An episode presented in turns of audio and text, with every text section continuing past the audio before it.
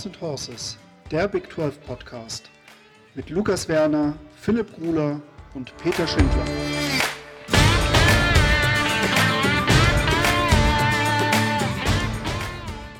Eine neue Woche, eine neue Folge oder beziehungsweise die zweite Folge diese Woche. Und wir haben uns zusammengesetzt, um heute mal über ein Programm zu reden. Und wenn ich von wir rede, dann rede ich zum einen von meinem Co-Host Philipp Gruler. Ja, hallo Lukas. Hallo Philipp. Und natürlich mit kartkräftiger Unterstützung Janik Politowski.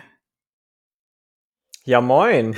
Eigentlich ja in äh, bester Podcast Pausenmanier, ja, aber ich dachte mir, das kann richtig, ich mir nicht entgehen lassen. Richtig. Das äh, musste jetzt nochmal sein. Ähm, und zwar, wenn die zwei zusammen Worum kann es gehen? Es geht natürlich um West Virginia. Und wir wollen heute mal ein Licht darauf werfen, was bei West Virginia so die letzten Monate abging, was da äh, lief, was da vielleicht auch schief lief. Und deshalb habe ich mir die zwei eingeladen. Und dann würde ich sagen, Philipp, starte rein. Genau. Ähm, West Virginia hatte in der letzten Zeit ziemlich viele ausgehende Transfers.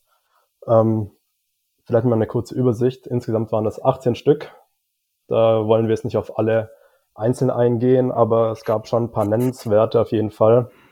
Gerade in der Secondary. Ähm, Starting Corner Nick Fortune ist getransfert. Zuletzt ähm, Daryl Porter Jr. ist getransfert und Jackie Matthews. Der einzige Starter, der jetzt noch übrig ist, ist Charles Woods ähm, bei den Cornerbacks und das spricht natürlich schon Bände.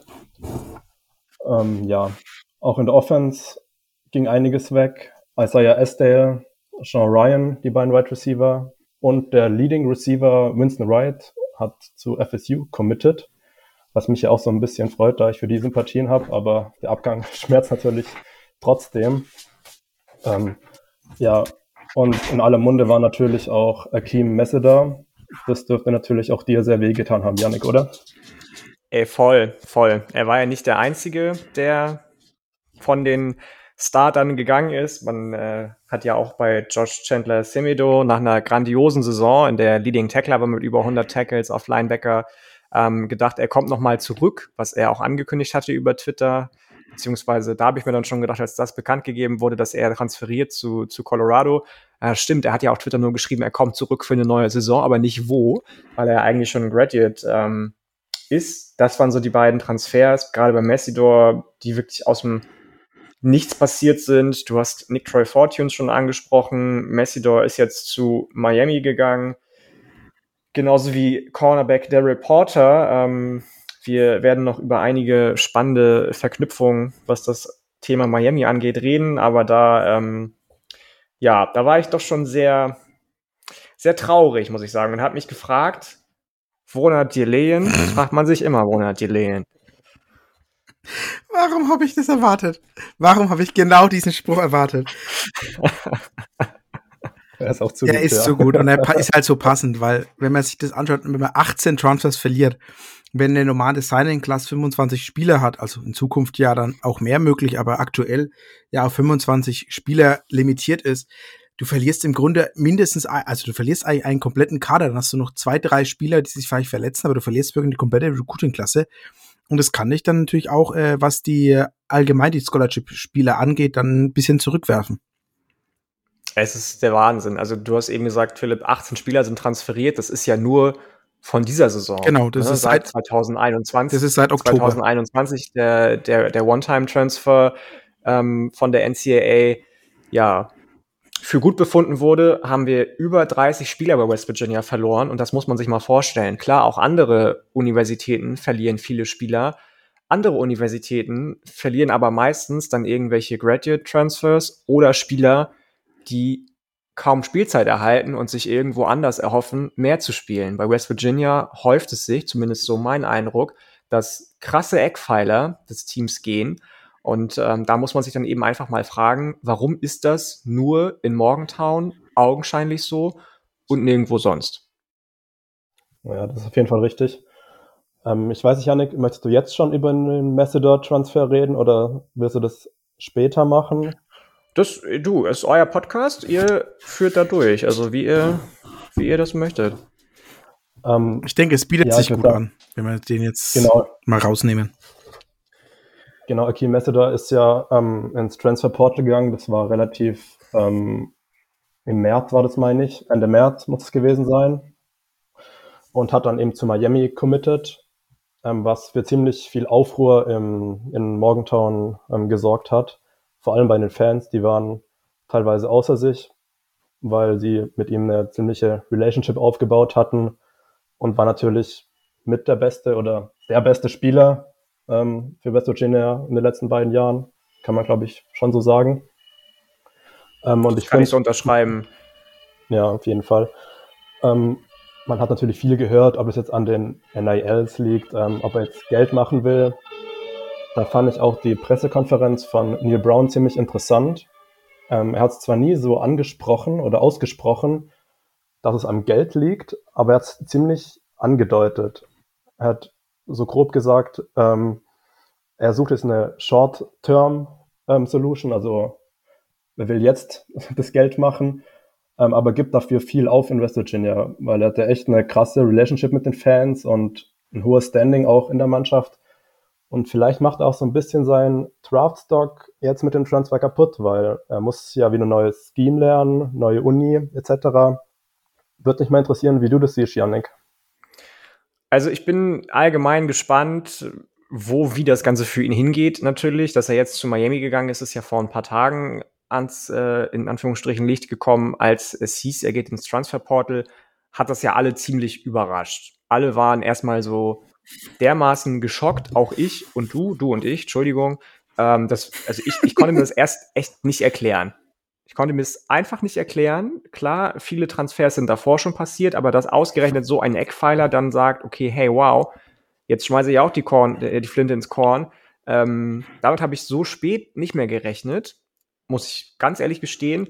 Und er hat ja auch angeblich Dinge gesagt wie, ich muss jetzt weg aus West Virginia, weil ich mich hier nicht sicher fühle.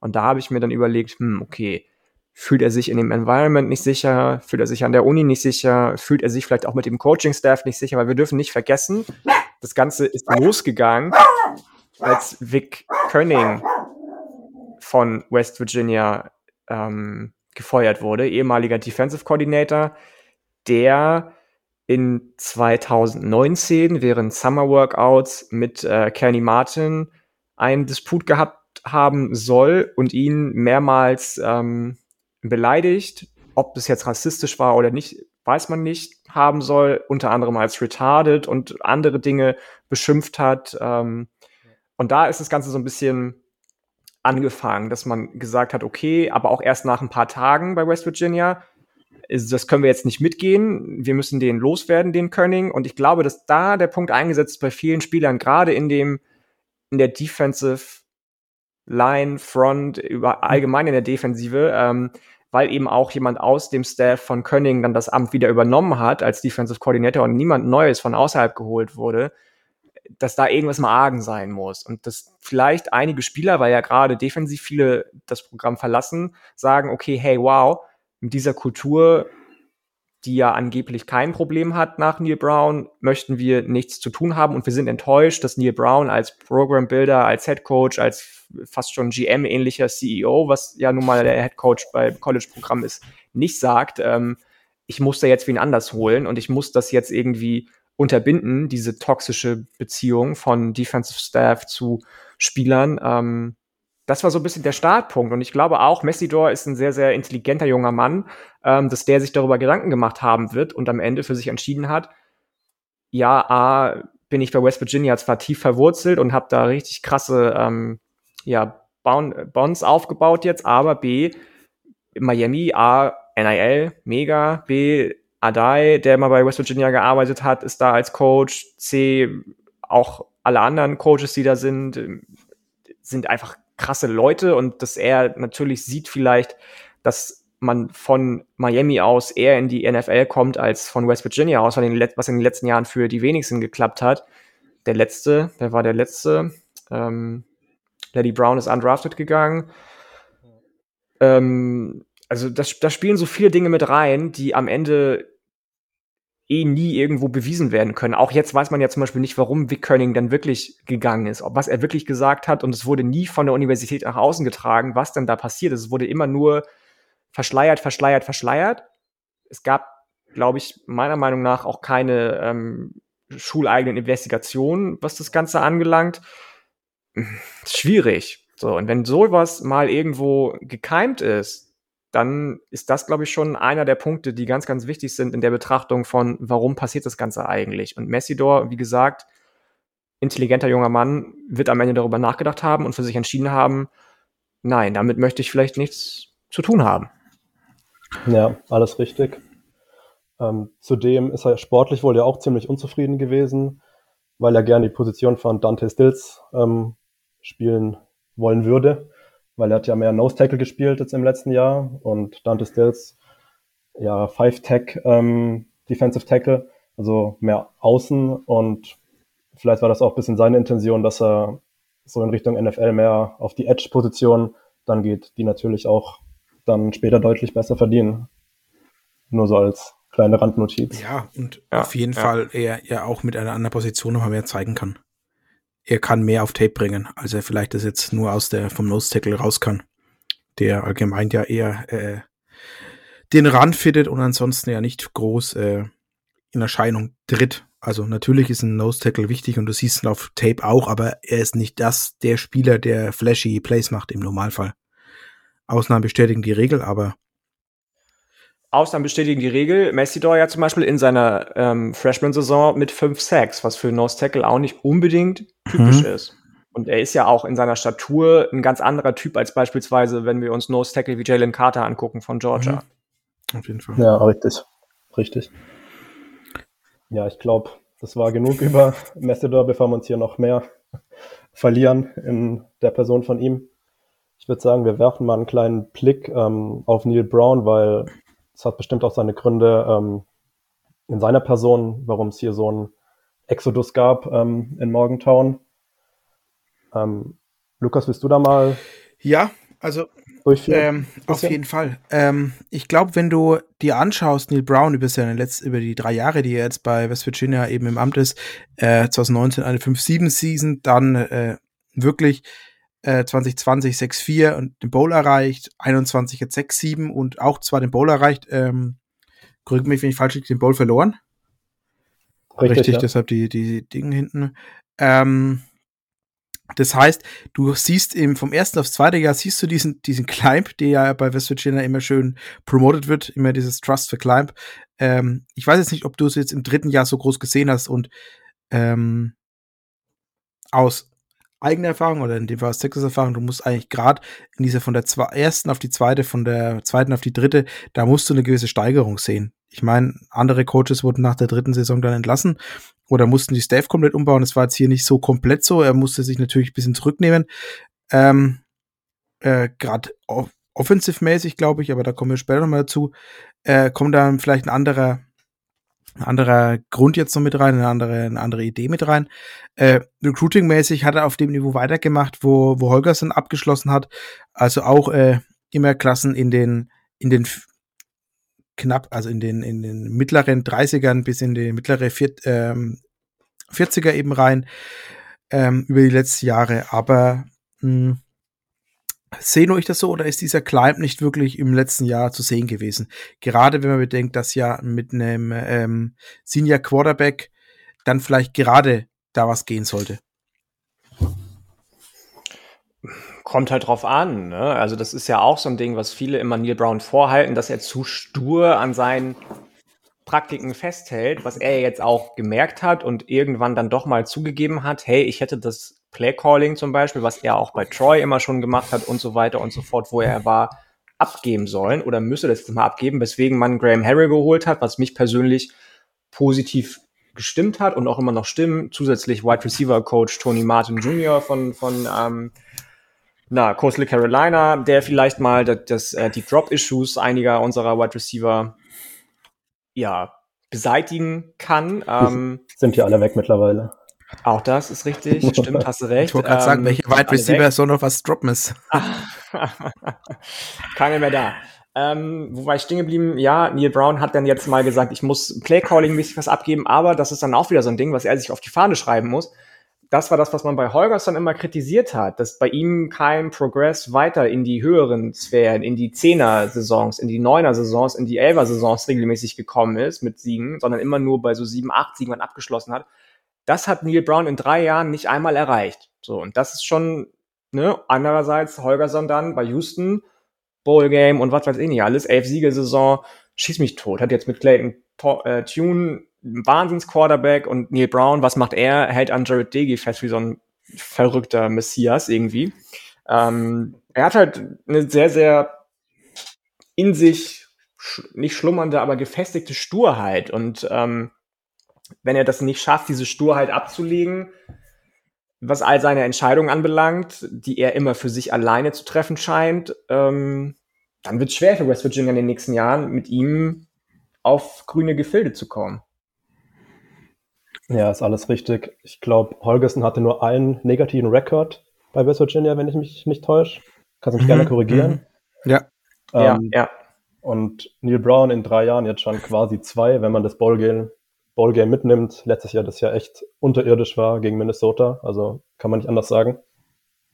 Ähm, und ob man da noch von Trust the Climb reden kann, gerade auch was der Offense abgeliefert hat, das war über weite Strecken schwach, also sehr schwach. Und klar, jetzt kommt ein neuer Offensive Coordinator und noch ein Transfer rein, über den wir später vielleicht noch kurz sprechen, wo dann auch ein bisschen Hoffnung zurückkehrt, auch bei mir muss ich sagen. Aber so insgesamt muss sich auch West Virginia als Program jetzt fragen im dritten Jahr oder jetzt im vierten Jahr mit Neil Brown, ist er der richtige Mann für die Zukunft? Ja, ja. Das liegt vielleicht auch so ein bisschen am Athletic Department, weiß ich nicht. Auch die sind ja ähm, sehr, sehr altbacken, möchte ich meinen. Die haben im Basketball auf einen Erfolgscoach lange, lange Jahre gesetzt. Ich meine, der ist der fifth winningest äh, College Basketball Head Coach überhaupt. Ich habe gar nicht verfolgt, haben wir den behalten jetzt oder ist der jetzt inzwischen der raus? Der ist raus, ich glaube, der ist aus Altersgründen äh, genau, äh, gegangen genau. worden. Richtig, richtig. Ähm, ne, auch bei dem gab es immer wieder erfolgreiche Phasen, aber immer wieder auch Negativphasen, immer wieder Phasen, bei denen man dachte, hä, was hat er denn jetzt da gemacht und warum hat er das so gemacht, wie er es mhm. gemacht hat? Man scheint sich in West Virginia, Morgantown, Morgantown, West Virginia gerne mit nicht egozentrischen Menschen, aber sehr von ihren eigenen Werten überzeugten Menschen zu umgeben, die vielleicht nicht immer die liberalsten zu sein scheinen. Ähm, und das ist so ein Ding, wo sich dann auch mal das Athletic Department hinterfragen müsste, was aber wahrscheinlich am allerwenigsten passieren wird. Ich entschuldige mich. Ähm, aber genau da wollte ich eben auch äh, kurz reinstechen, weil ich glaube, was ein großes Problem ist bei West Virginia, ähm, ist auch die fehlende Bereitschaft des Athletic Departments, Geld zu investieren. Mm, die neue Trainingsfacility wurde es letztes Jahr endlich in Betrieb genommen, ist damit, wenn du auf die anderen Programme in der Big 12 schaust, wahrscheinlich zehn Jahre zu spät, um überhaupt das Niveau zu kommen, was die anderen Programme schon seit Jahren haben. Das ist was, was dich natürlich ähm, sowohl die Spieler, die du am College hast, betrifft, aber auch ähm, die Spieler, die du rekrutieren willst. Wenn die sehen, hey, ich habe an dem College ein ganz anderes Department, das haben sie jetzt. Das hat ja lang genug gedauert, dass da überhaupt sich was passiert hat. Und ich finde, es ist halt es sah grausig aus vorher, ja. Entschuldigung, dass ich da mal reinpage. Ja. Und wie du auch schon sagst, ne, teilweise gibt es Group of Five Programme. Die haben bessere Ausrüstung, wenn ich an ja. USF Beispiel, beispielsweise denke, die schon jahrelang bessere Ausrüstung haben. Ne, wenn ich mal in die AAC gucke, aus der jetzt auch einige Programme in die Big 12 wechseln in Zukunft, dann äh, guck dir ECU an, das irgendwie das 37. Programm in Carolina ist. Die haben seit drei, vier Jahren eine richtig geile Facility, West Virginia seit einem Jahr. So, und wo, wie kann das angehen? Genau. Und ich denke, wenn du, wie ähm, du gesehen hast, wenn dein Power 5 Programm einen, der Head Coach sich entscheidet, zu einem Group of Five Programm zu gehen, weil er da mehr Chancen auf Erfolg sieht, ist dann, natürlich ist Holgersen jetzt ein paar Jahre her und er hat natürlich immer die Verbindung nach Texas gehabt, ähm, zu Houston, aber es ist schon so ein bisschen, äh, wo du dich fragen musst, wie kann das sein, dass ein Head Coach freiwillig sagt, ähm, ein erfolgreicher Head Coach sagt, wisst ihr was, äh, ich gehe lieber in ein Group of Five Programm, da habe ich mehr Erfolgschancen als äh, bei euch. Absolut, absolut. Ja, ich ganz ja. bei dir. wenn wir jetzt schon beim Geld sind, ähm, West Virginia setzt am wenigsten Geld um von allen Power 5 Programmen. Ähm, also auch weniger als zum Beispiel Vanderbilt. Wake weniger Forest. als Vanderbilt, weniger ja. als Illinois, Illinois, Illinois, wie auch immer man das ausspricht. Also es ist, es ist Wahnsinn. Graus. Also das kann man nicht anders sagen. Und dass das irgendwie auch dann Trainer oder als auch Spieler beeinflusst, dass man an dem Standpunkt nicht bleiben möchte. Also das verstehe ich voll und ganz. Hm. Hat natürlich immer auch was damit zu tun, wo bist du lokal?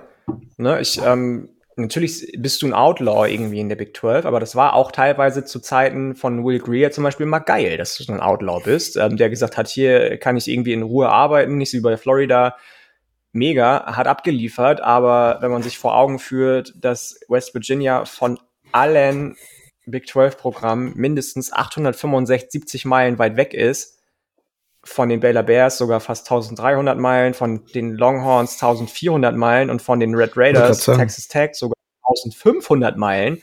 Labok, was am Arsch der Heide ist, aber selbst die haben irgendwo irgendwie noch andere Recruiting Grounds und andere, ähm, weil sie eben in Texas situiert sind und nah an Arizona, ähm, Kalifornien dran, andere Möglichkeiten an Sponsoren ranzukommen. Morgantown ist halt einfach im Nichts. Es ist eine kleine Stadt, die halb liberal, halb rechts ist die, die im Nichts ist, ähm, das ist schon schwierig dann. Und wenn du es dann nicht schaffst, irgendwie irgendwo äh, deine eigenen Wege zu finden, auch ähm, nicht nur im Athletic Department, sondern vielleicht auch, was, was so die, die Eigenvermarktung anbelangt, ähm, in der Big 12, sondern immer nur hinterherhängst von wegen, ja, eigentlich, wir haben ja den Backyard Brawl mit Pitt und der kommt jetzt wieder zurück und weil das ist ja nur 81 Meilen weit weg, freut euch darauf dann das, das, ne, du hast irgendwie eine der fanatischsten äh, Fanbases, Crowds überhaupt im College Football, aber so viel Geld daraus ziehen tut man nicht. Wenn ich höre, was andere jetzt auch auf NIL mal äh, angesprochen, Kollektive für, für Programme für Gelder reinholen. Und bei West Virginia war irgendwie, als sie da mit ehemaligen ähm, Athleten, unter anderem Pat McAfee, ähm, ehemals Panther Kicker bei West Virginia, der jetzt eine eigene Show hat, ähm, so ein Collective an den Start gebracht haben und da haben sie sich nach einer Woche gefreut, dass sie jetzt 10.000 Dollar zusammen haben. Und da dachte ich mir so, what the fuck? Also, wie kann man das auch noch als Erfolg nach außen tragen? Ja, absolut richtig. Also, um da rein und äh, Texas vergleichmäßig, der Basketball-Damencoach hat am Bankier gestern von einem ähm, Geldgeber, also der Basketball, also Damen-Basketball-Coach, äh, 25.000 Dollar bekommen. Ja, Wahnsinn. Wahnsinn. Wahnsinn. Und wir reden hier von einem, von einem äh, Footballprogramm, das ja eigentlich viel mehr Geld einspielen sollte oder auch viel mehr Geld einspielt. Ja, ja. Das ist schon nicht schön. Aber man hat ja auch was ähm, getan in der letzten Zeit. Die haben jetzt einen Fonds gegründet in Morgantown, Country Roads Trust, wo jetzt halt reiche Leute aus West Virginia oder sonst wo Geld anlegen oder spenden können, um dann ähm, NILs ähm, für die Spieler zu organisieren, etc., ähm, Deals, Werbedeals wird darüber finanziert. Ähm, schon ein guter Schritt in die richtige Richtung.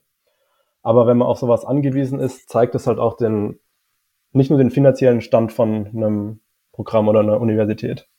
Nee, nee, absolut. Also irgendwo auch die, die Richtung, in die es hingeht. Ähm, wenn man sich überlegt, dass du beispielsweise bei Colorado State ganz andere NIL-Möglichkeiten hast, dass du bei den beiden Programmen Houston UCF, die jetzt bei den die Big 12 kommen, andere Möglichkeiten hast, weil der Standort einfach ein ganz anderer ist, als der, den West Virginia nun mal ähm, mit sich bringt.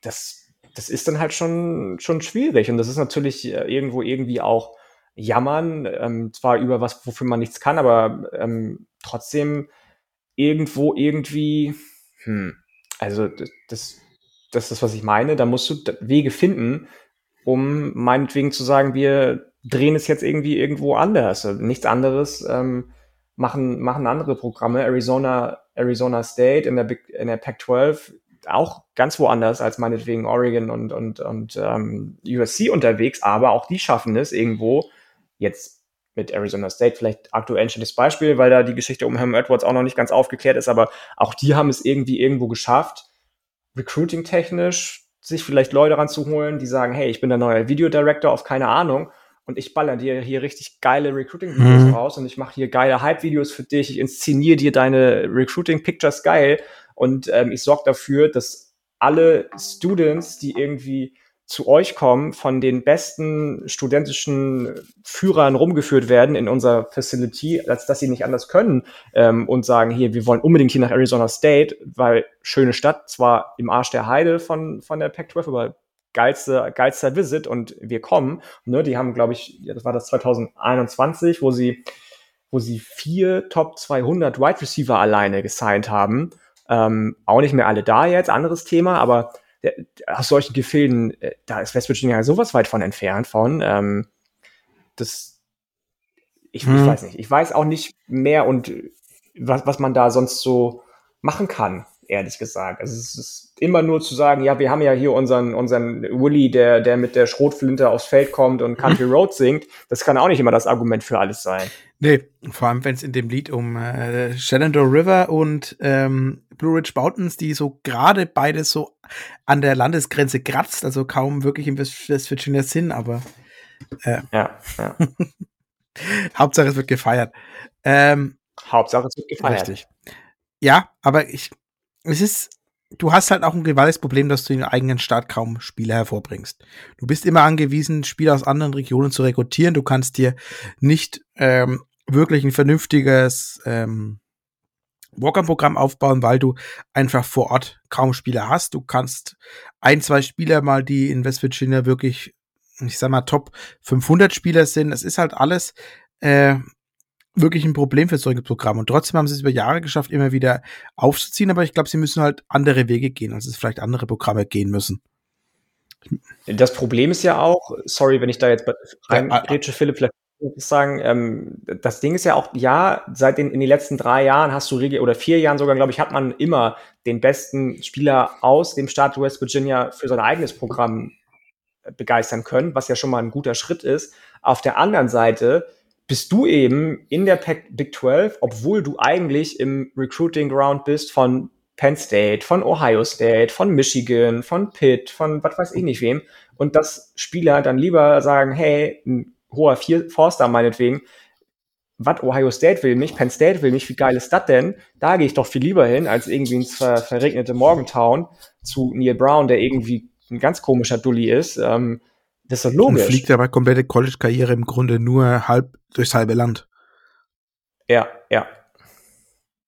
Ja, da muss man sich halt auch mal, ähm, muss man auch mal fragen, ob West Virginia nicht einfach auch ein Farm College für die größeren Programme ist gerade für die SEC oder für die ACC?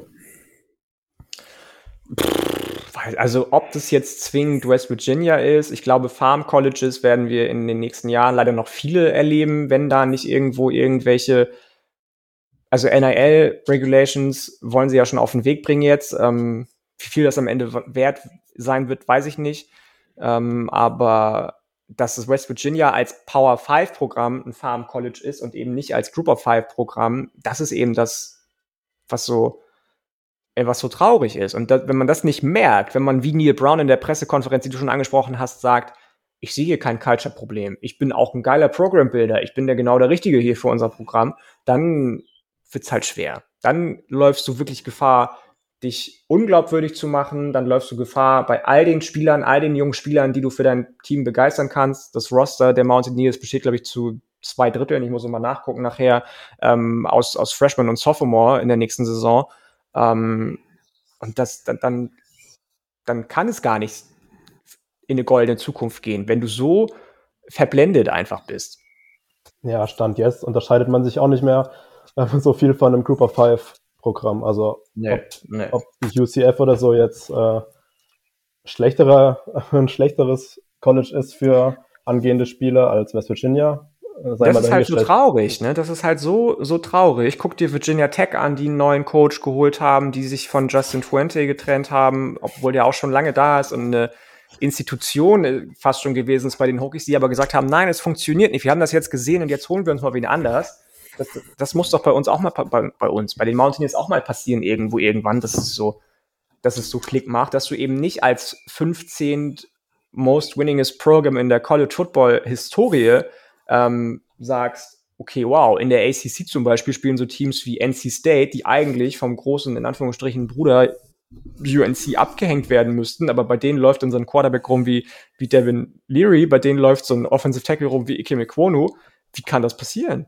Ne? Die haben Clemson im eigenen Staat, die haben UNC im eigenen Staat, die haben noch andere Programme um sich herum, die haben South Carolina nebenan und was weiß ich nicht.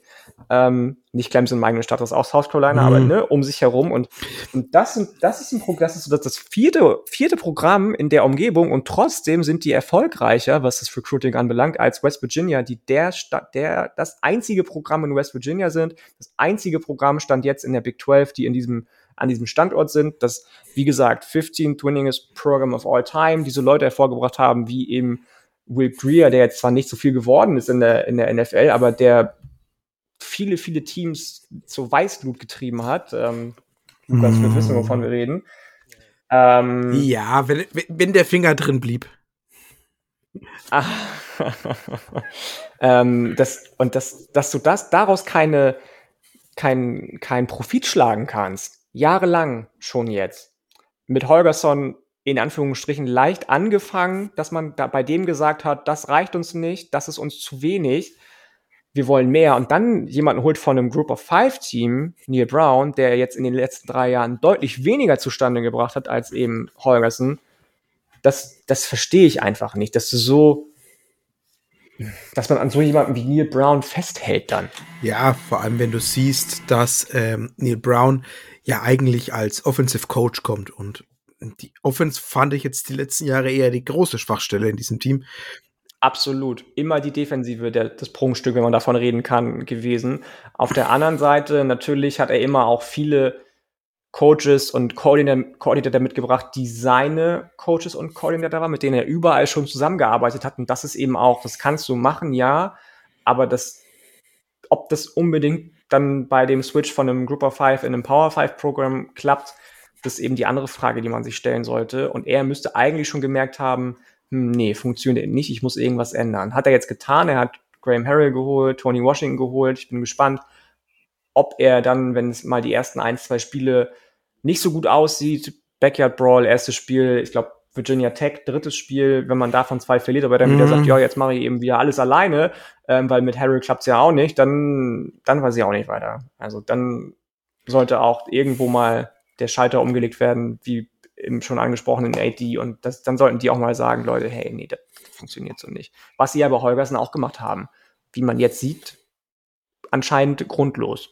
Ja. Ja gut, aber Brown hat ja erst eine Vertragsverlängerung bekommen, also bezweifle ich doch recht stark, dass ähm, ja, das in naher Zukunft fliegt. Wie kann man da eine Vertragsverlängerung rausgeben? Wie, was hat ja, der in der Hand nicht, also. gegen diesen AD, äh, dass er sagt, verlängern wir ja, meinen Vertrag? Ja. Ähm, mm, mm, wirklich.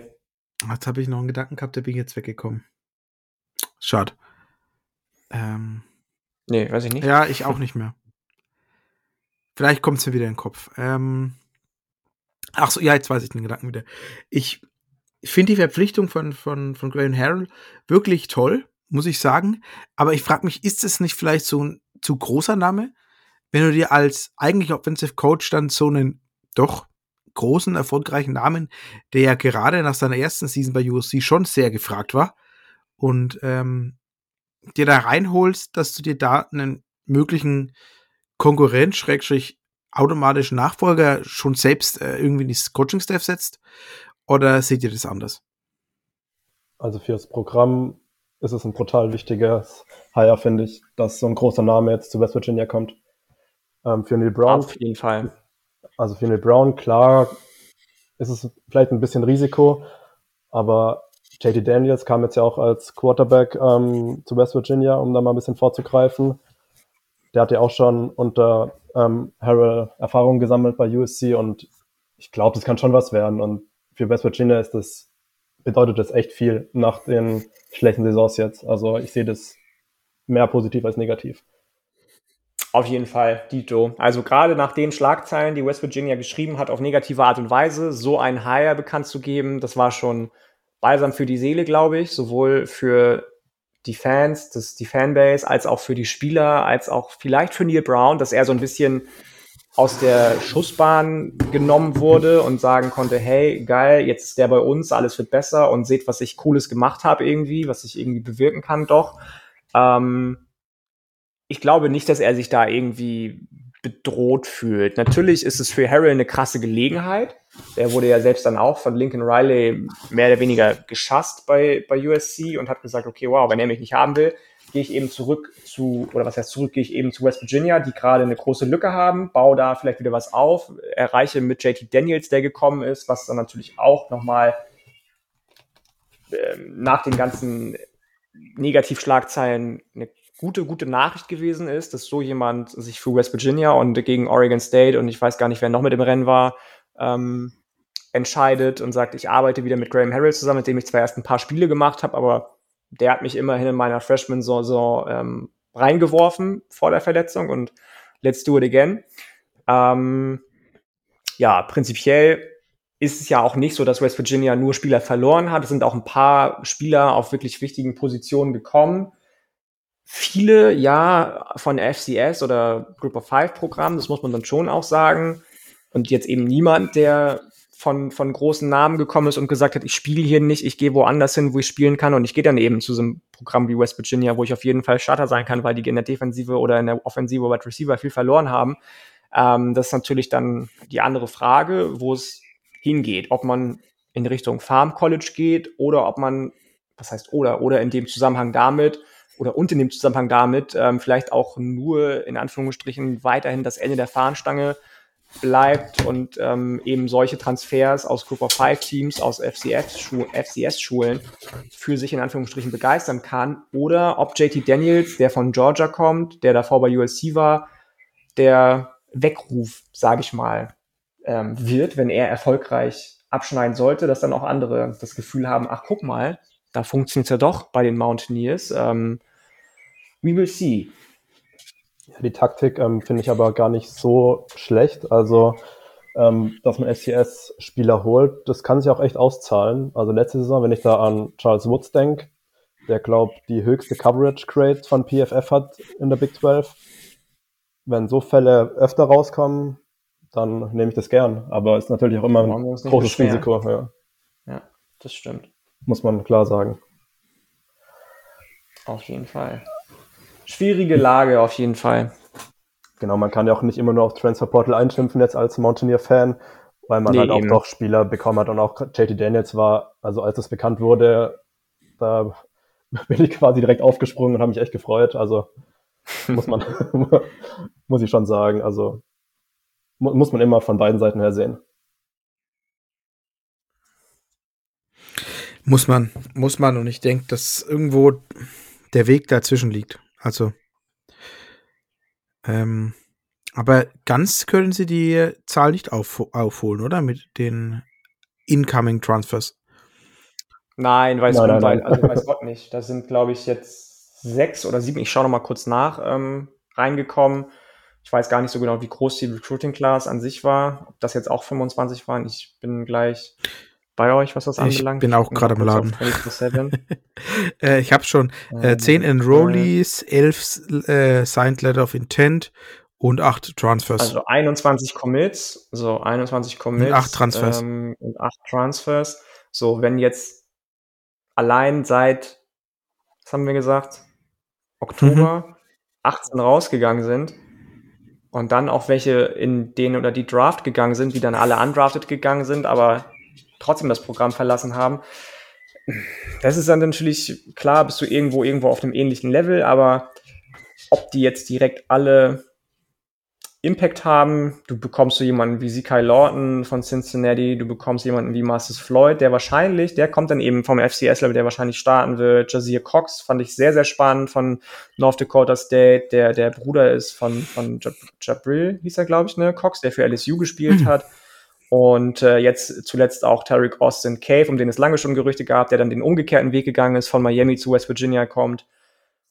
Ich bin gespannt, ja, und ich bin auch wieder ein bisschen besser gelaunt, dass du zum Beispiel, weil du zum Beispiel eben auch Leute halten konntest in der Recruiting Class wie Jacoby Spells und Nico Maxiol, Quarterback, ähm, was da beim Ende rauskommt, mit so einem in Anführungsstrichen unerfahrenen Team. Ich kann mir gut vorstellen, dass zum Beispiel Curtis Bryan, Wide Receiver, direkt starten wird. Ich kann mir ähm, auch vorstellen, dass Jeremiah Aaron, auch ein Wide Receiver, direkt Einsatzzeit bekommen wird.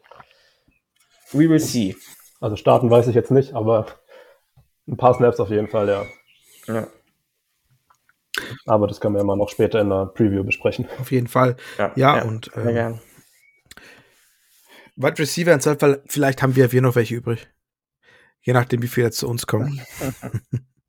vielleicht können wir euch da was zuchanzen. Ähm, je nachdem, wie sich ein gewisser Pitt Wide Receiver entscheidet. Der jetzt vor seiner Entscheidung so, stehen ja. soll. Ja, ja. Und trotz der Aufregung Eggy Hall äh, weiterhin auf dem Weg ist, zu, bei Texas zu signen. Beziehungsweise schon gesigned hat, teilweise. Wie gestern rauskam. Aber ja. Habt ihr noch irgendwelche Punkte, die wir ansprechen müssen, die euch noch auf dem Herzen äh, liegen? Von meiner. Seite her nicht. Haben alles angesprochen, Nee, alle Gründe gesagt, wo wir denken. Woran? Woran hat es Ja. gelegen? Ja, das Fragt man sich immer, woran hat die Lehen? Ach Gott. Nee, dann haben wir das soweit. Dann will ich euch gar nicht länger aufhalten. Ähm, Hm. Jetzt ihr beide natürlich beide Trust for Climb. Äh, ist natürlich das macht das Ende nicht so schön. Aber ich fange mal an. Hucke, Trust the Climb. Trust the Climb.